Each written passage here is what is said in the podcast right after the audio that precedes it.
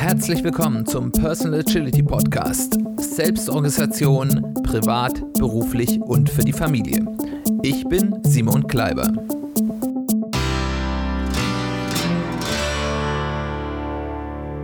Ja, herzlich willkommen bei der zweiten Folge meines Podcasts. Ich freue mich sehr, dass ihr wieder eingeschaltet habt. Und letztes Mal haben wir uns ja relativ intensiv mit sehr theoretischen Themen auseinandergesetzt. Und wie ich es euch versprochen habe, wird es heute gleich sehr praktisch und sehr auch ins eigene Umsetzen gehen.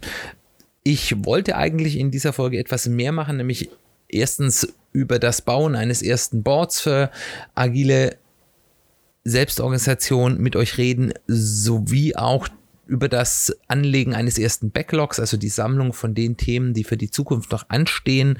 Als ich das mir allerdings aufgeschrieben habe, habe ich gemerkt, uh, das ist doch etwas viel für eine äh, Folge, weil ich die Folgen, weil die auch relativ äh, dicht in Informationen sind, nicht zu lange machen will.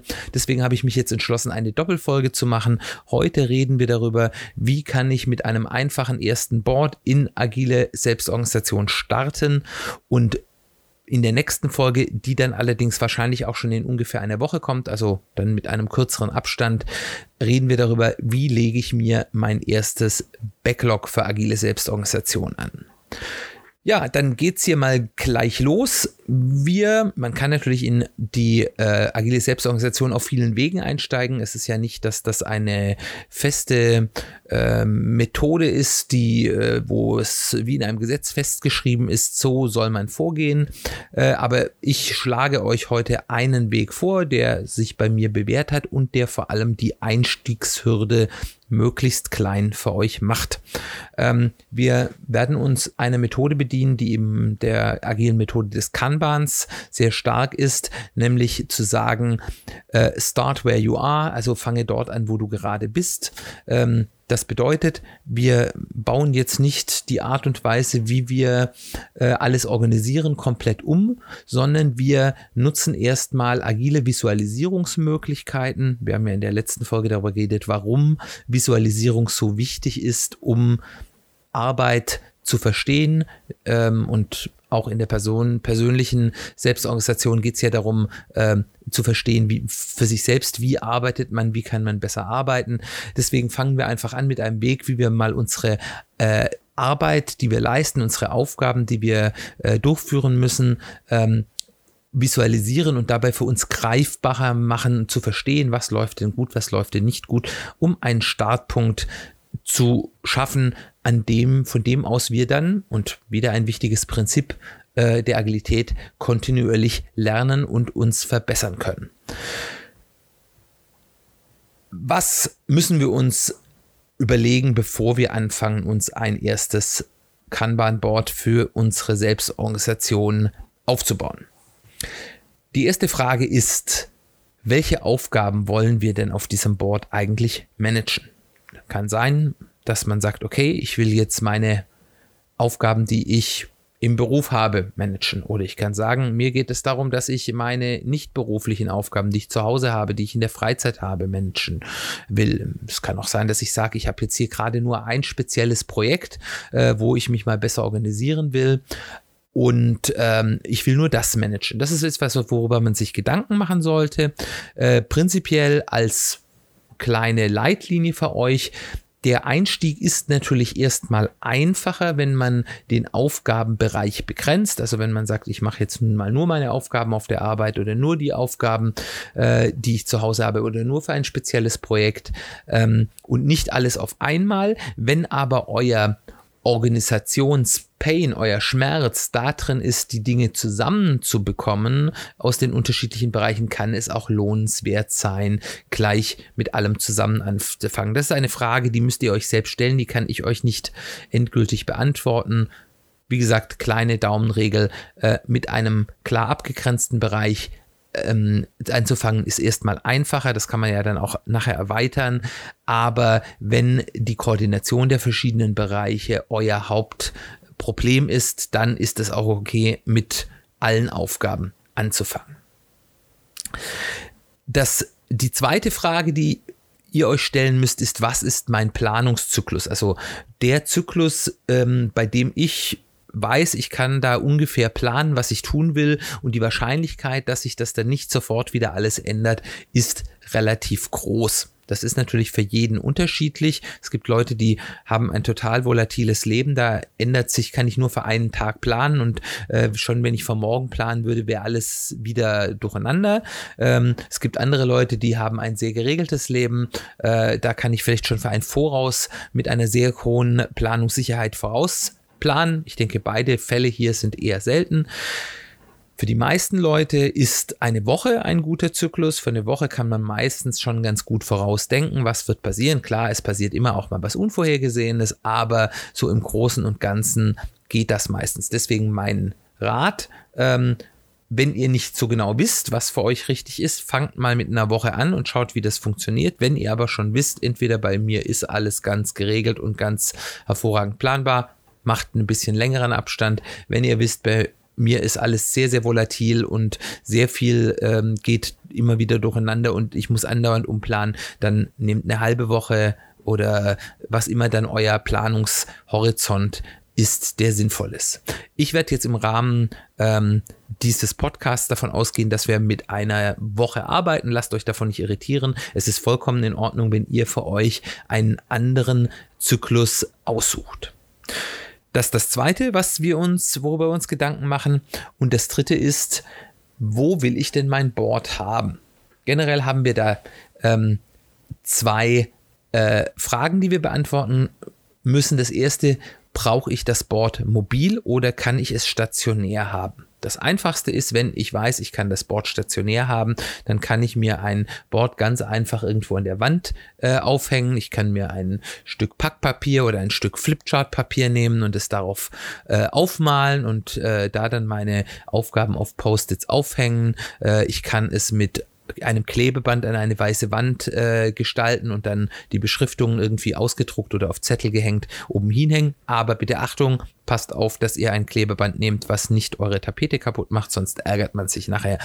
Ähm, oder ich kann das auf ein Whiteboard machen, wenn ich ein Whiteboard bei mir hängen habe, dort aufmalen, dorthin dann entweder mit Magneten äh, Zettel aufhängen oder auch mit Post-its arbeiten.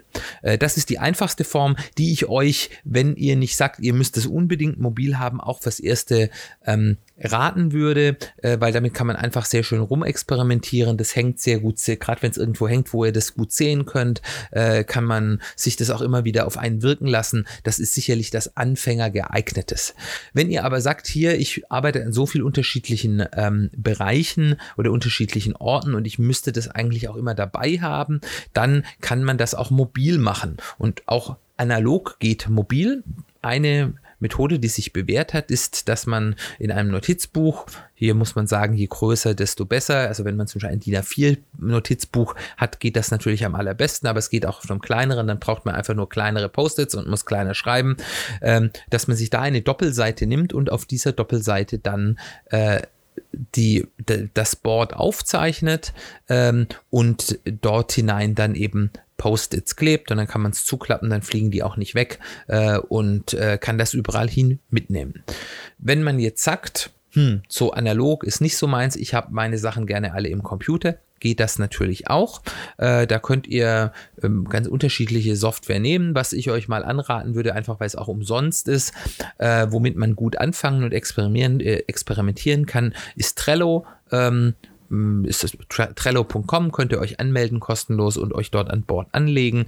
Ähm, wie denn so ein Board aussieht, da mache ich euch Screenshots in die äh, Show Notes.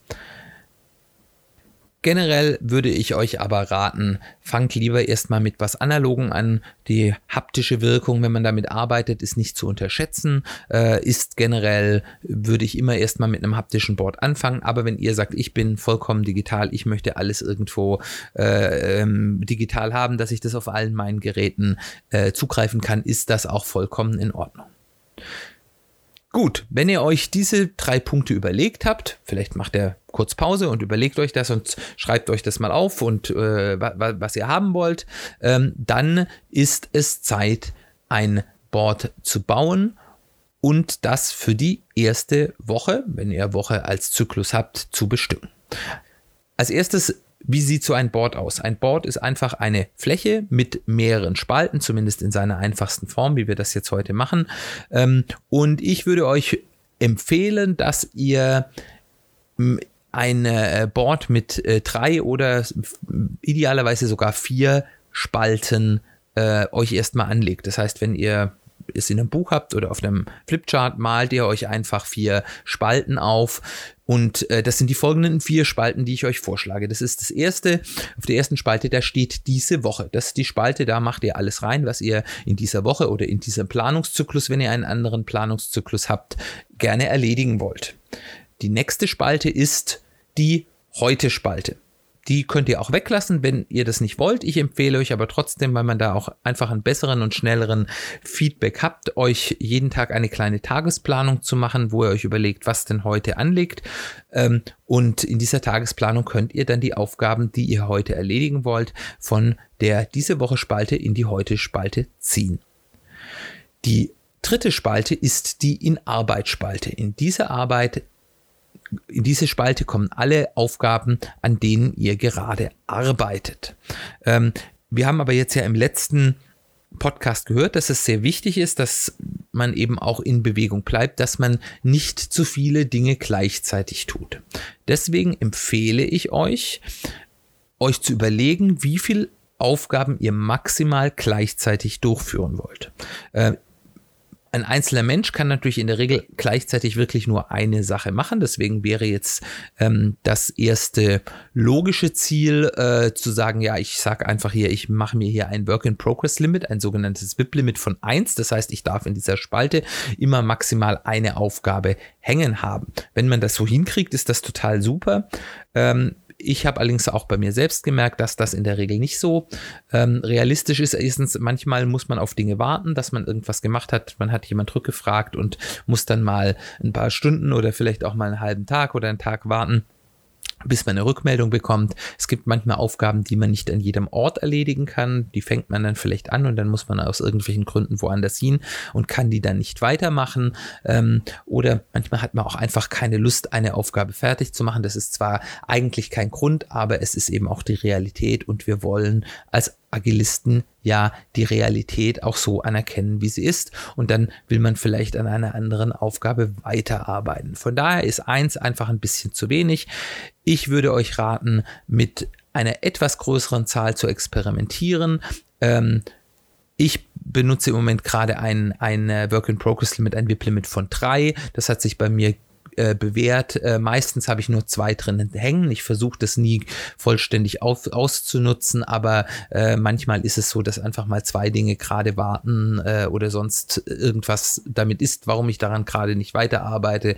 Ähm, und äh, dann äh, hat man sich nicht blockiert und muss nicht diese eigene selbstgestellte Regel brechen. Ähm, wie gesagt, überlegt euch das. Ich würde euch raten, mit zwei oder drei anzufangen und mal auszuprobieren, wie das funktioniert. Die äh, wichtig ist, egal was ihr euch festlegt, es ist eure Regel. Wenn ihr euch nicht dran haltet, dann ähm, wird im Endeffekt, da passiert ja nichts, aber im Endeffekt äh, bescheißt ihr euch sozusagen selbst. Also überlegt euch, was dort eine gute Größe für euch ist und dann versucht euch auch wirklich daran zu halten. Die vierte Spalte, die ist ganz einfach, das ist die Spalte fertig. In diese Spalte darf ich alle Aufgaben hängen, die ich fertiggestellt habe. Genau, wenn ich das also aufgezeichnet habe, eine solche, solches Board mit äh, im Idealfall vier Spalten. Wenn ihr keine Tagesplanung haben wollt, sondern das auf dieser Wochenplanung belassen wollt, könnt ihr die heute Spalte auch weglassen. Aber ich gehe jetzt mal davon aus, dass ihr vier Spalten habt. Dann geht es darum, dieses Board zu befüllen mit den Aufgaben, an denen ich jetzt als nächstes arbeiten will. Und das mache ich in einer Planung. Ich mache diese Planung einmal die Woche, entweder am Sonntagabend oder am Montag früh.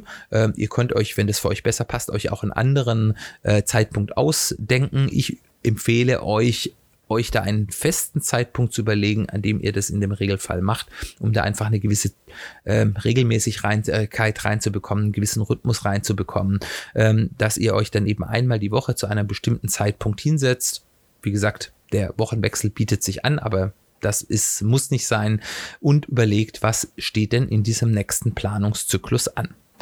Ähm, Im Normalfall würde man in, diesem, äh, in dieser Planung äh, die Aufgaben äh, sich aus dem Backlog, über das wir ja erst das nächste Mal reden, aussuchen. Dieses Mal, da wir ja noch keinen Backlog haben, schreiben wir sie uns einfach auf. Und dazu nehmt ihr Post-its. Die Post-its sollten in einer vernünftigen Größenrelation zu eurem Board stehen. Also wenn ihr ähm, ein Board an der Wand habt auf einem äh, zum Beispiel Flipchart-Papier, dann könnt ihr natürlich so normale große Post-its haben, auf die ihr dann auch entsprechend groß schreibt. Wenn ihr in einem kleinen Notizbuch ähm, äh, euer Board habt, nehmt ihr natürlich möglichst kleine Post-its. Äh, die wollt ihr euch ja dann auch nicht groß von der Entfernung anschauen.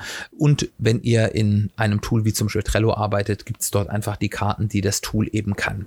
Sinnvoll ist es gerade, wenn ihr mit ähm, mit äh, Post-its arbeitet, es auf einem physischen Board, dass ihr auch ein paar unterschiedlichen Farben habt. Warum, erkläre ich euch gleich.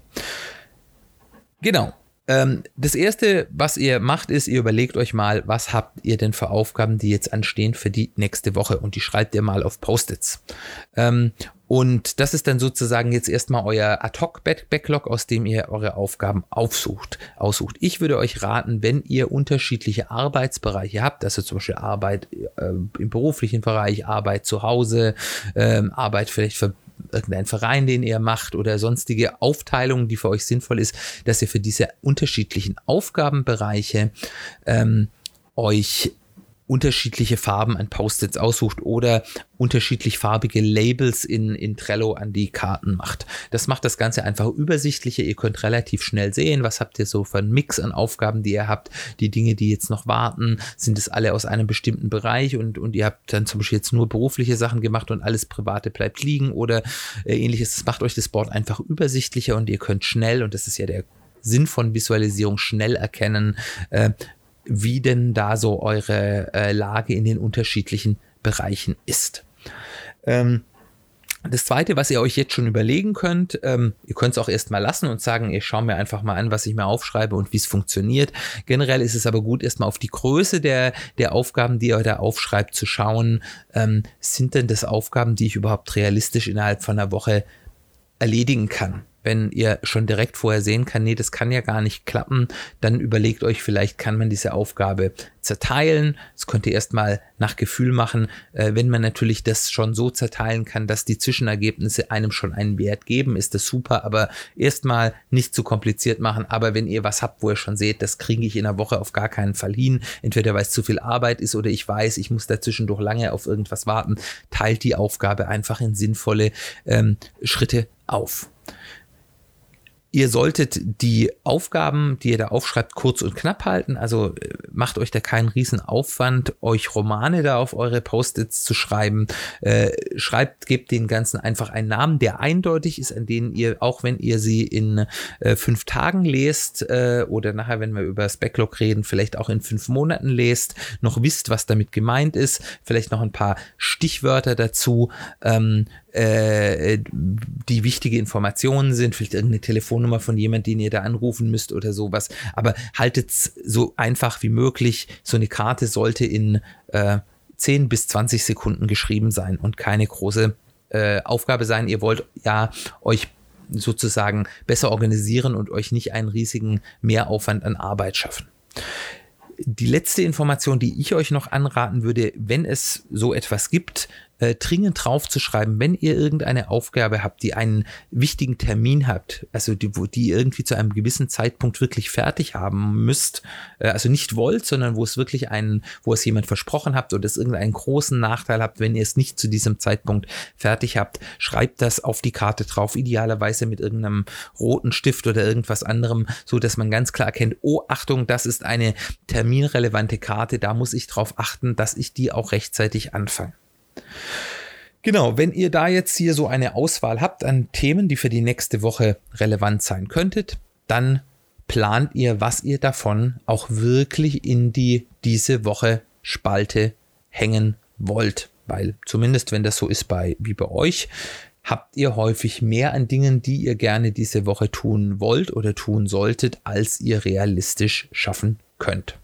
Ähm, und das erste, was ich hier machen, mache, ist, ich werde mir erstmal darüber bewusst, wie viel Zeit habe ich denn diese Woche. Das ist jetzt, hängt jetzt ein bisschen davon ab, welchen Bereich ihr plant. Also wenn ihr alles plant, dann könnt ihr einfach schauen, was habe ich an Terminen, die ich jetzt nicht auf Zettel draufschreibe, äh, die oder andere Sachen, die mich da hier begrenzen.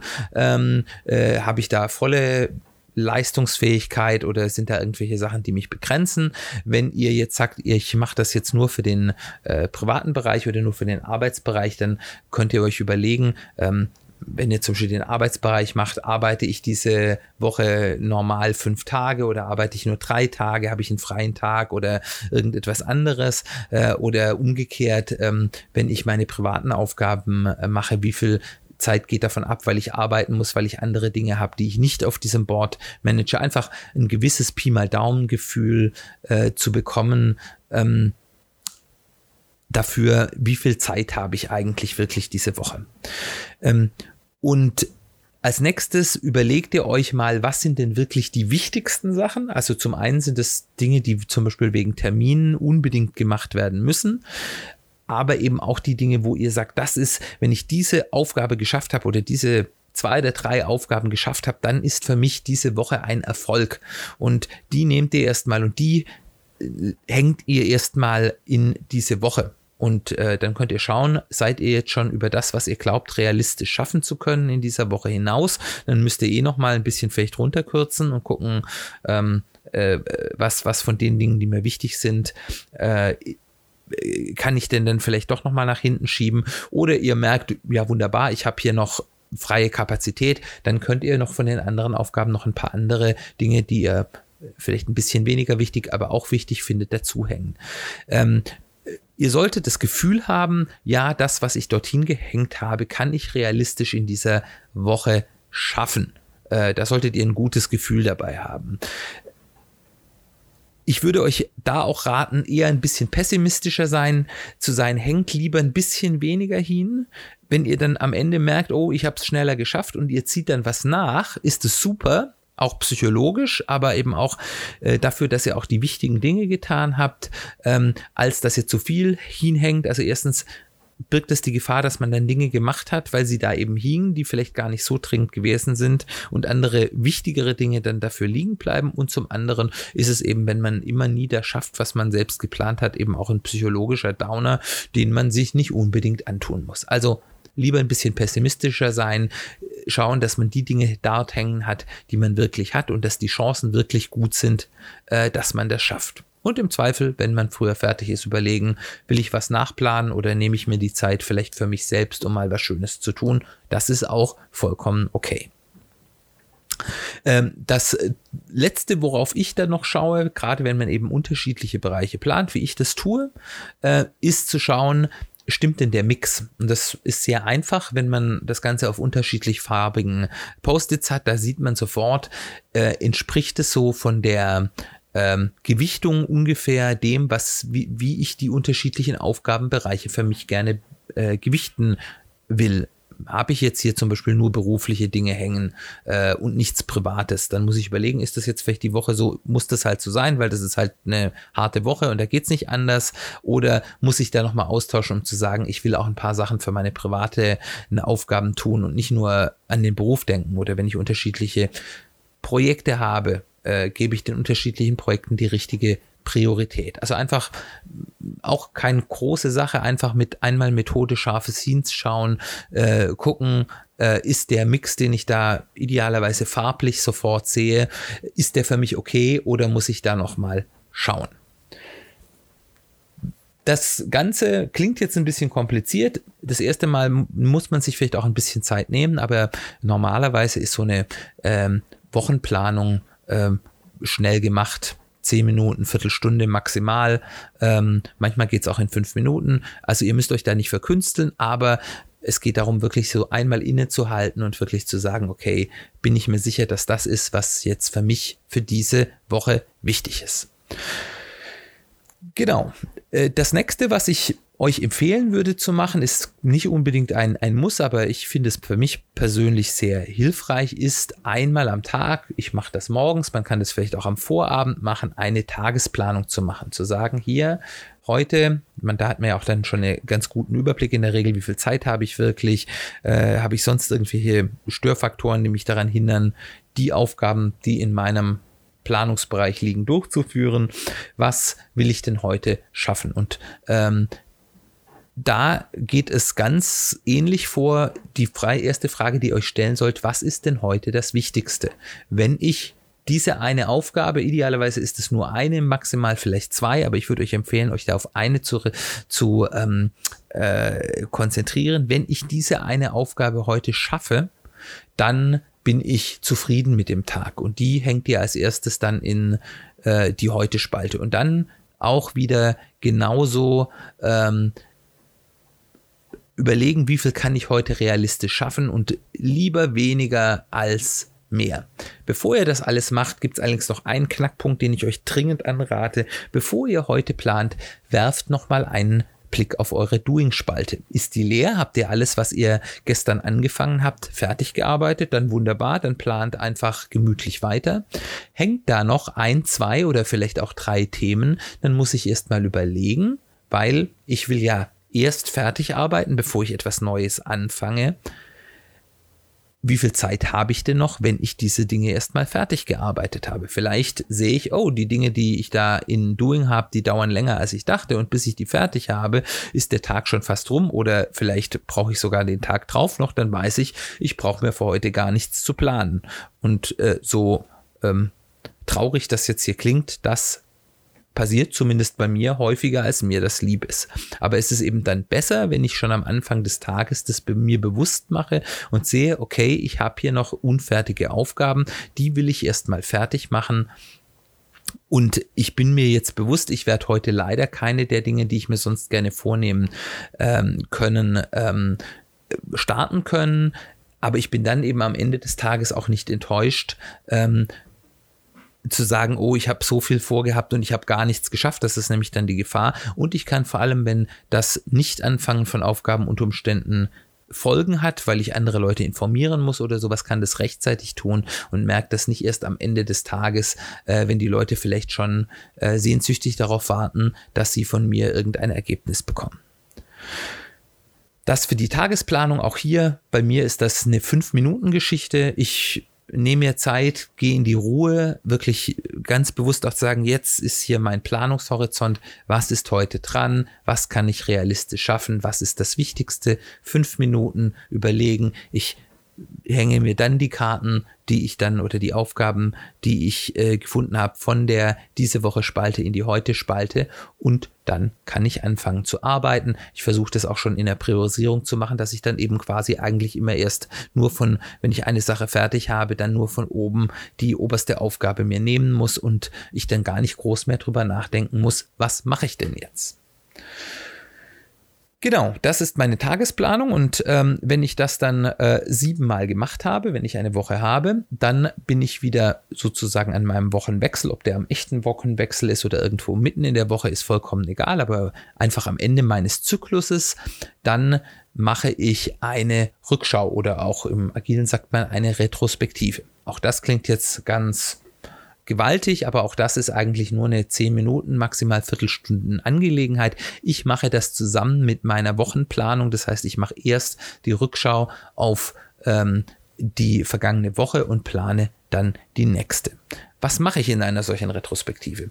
Als erstes und das ist ganz wichtig und das vergessen wir, insbesondere wir sehr leistungsorientierten Deutschen, sehr gerne mal. Ich freue mich erstmal darüber, was ich geschafft habe, ohne darauf zu schauen, was ich vielleicht nicht geschafft habe. Ich schaue mir erstmal an, was habe ich eigentlich geschafft diese Woche, äh, was hat es mir gebracht und darüber freue ich mich erstmal, weil äh, wenn ihr jetzt nicht die totale Durchhängerwoche habt, die auch mal vorkommen wird und was auch nicht schlimm ist, ihr werdet in fast jeder Woche etwas geschafft haben, was euch nach vorne bringt. Und sich da mal nur eine Minute Zeit nehmen, sich darüber bewusst zu werden, oh, das habe ich geschafft und das habe ich Gutes getan, das ist gut für euch, das ist gut für eure Seele und es motiviert euch unglaublich weiterzumachen und macht euch dann im Endeffekt einfach ohne jeglichen Stress auch leistungsfähiger, weil wenn man an seinen eigenen Erfolg erfährt, ist man auch einfach leistungsfähiger fähiger, äh, als wenn man so in einer Trance des ich habe wieder nicht alles geschafft und ich habe äh, wieder das versagt und äh, ist deswegen einfach sich mal diese eine Minute Zeit zu nehmen und äh, sich darüber freuen. Die Amerikaner würden jetzt sagen, man muss das celebraten. Äh, ich glaube, das liegt mir nicht so und den meisten anderen Deutschen liegt es auch nicht, aber einfach sich mal im Stillen ein bisschen bewusst werden und darüber freuen. Ganz wichtig. Äh, klingt trivial, ist aber in der Wirkung gewaltig. Als nächstes stelle ich mir die Frage, dann geht es nämlich jetzt von diesem reinen Freund darüber auf auch ein bisschen die kritische Betrachtung. Ähm, ich stelle mir erstmal die Frage, habe ich denn diese Woche an den richtigen Dingen gearbeitet? Habe ich die Dinge gemacht, die jetzt wirklich in dieser Woche die wichtigsten gewesen wären? Das ist dann sozusagen meine Kontrolle zu der Überlegung, was waren denn die wichtigsten Sachen, die ich vor einer Woche bei der Planung gehabt habe. Ähm, entweder ich habe das gemacht, dann kann ich mich darüber wieder freuen.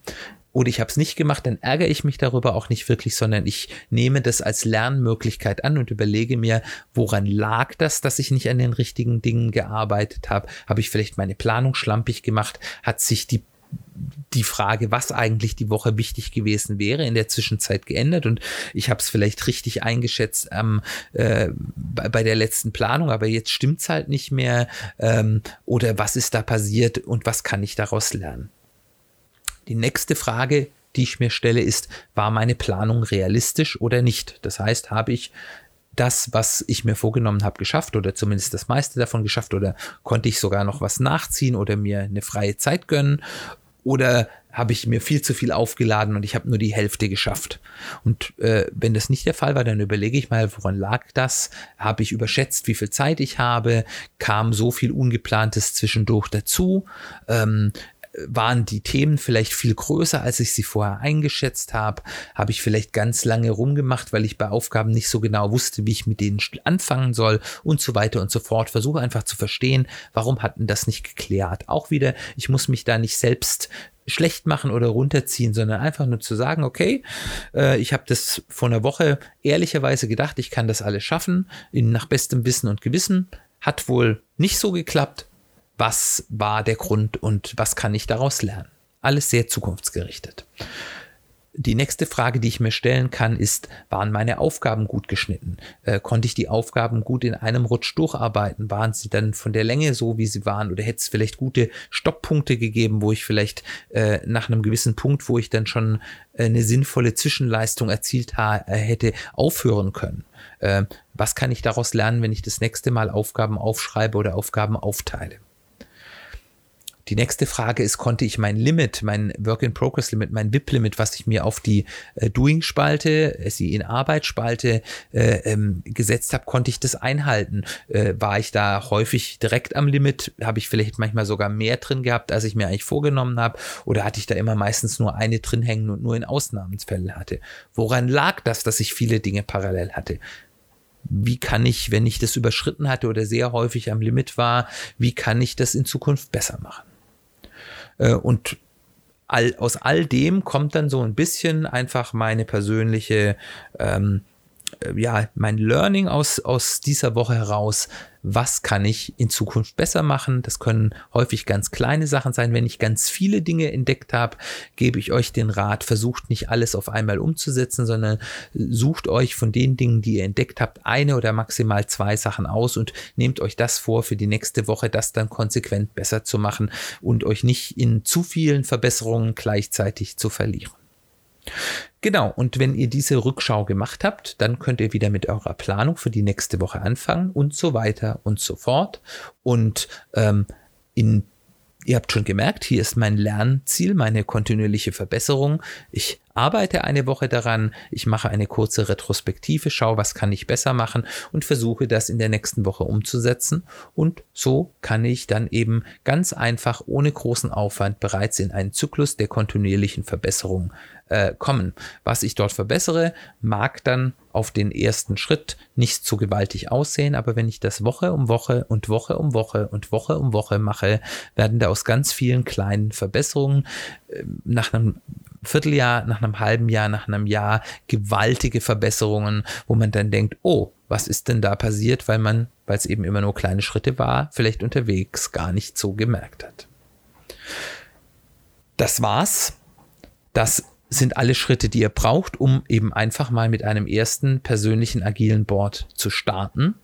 Ähm, ihr könnt direkt loslegen, du kannst direkt Erfahrungen sammeln und ähm, das nächste Mal bauen wir dann ein Backlog, da reden wir darüber, wie kann ich denn so ein bisschen die Aufgaben, die ich in der nächsten Zukunft sehe, aufbereiten, die im Auge halten, schauen, dass ich nichts vergesse, mein Kopf frei machen von Dingen, an die ich mich erinnern muss äh, und eben dort auch so eine gewisse anfangen, eine erste strategische Planung zu machen ähm, für das, was ich eigentlich tun will. Gut, wir sind quasi am Ende. Ich freue mich, wenn es euch gefallen hat. Ich freue mich noch mehr, wenn ihr wirklich das mal probiert. Ähm, ich freue mich total über Feedback. Äh, war das verständlich, was ich euch erzählt habe? Sind da vielleicht Fragen aufgekommen, die euch jetzt daran hindern, damit loszulegen? Äh, oder wo ihr gezweifelt habt, mache ich das richtig oder nicht? Ähm, was für Erfahrungen habt ihr vielleicht in den ersten Zyklen gelernt? Ich würde mich total freuen. Ähm, wenn ihr mir da Feedback gibt, ihr habt ganz viele Möglichkeiten, ihr könnt mir eine E-Mail schreiben, ihr könnt mich auf den sozialen Medien, äh, die ganzen Adressen findet ihr in den Show Notes.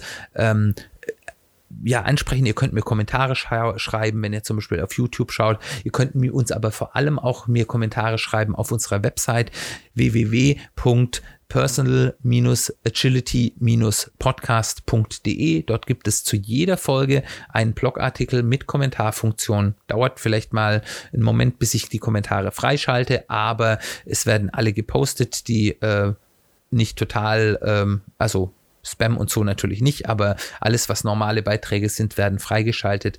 Hier könnt ihr auch in unter Umständen Diskussionen mit anderen Hörern kommen. Schreibt mir, was für Erfahrungen habt ihr gemacht, was war hilfreich, was nicht.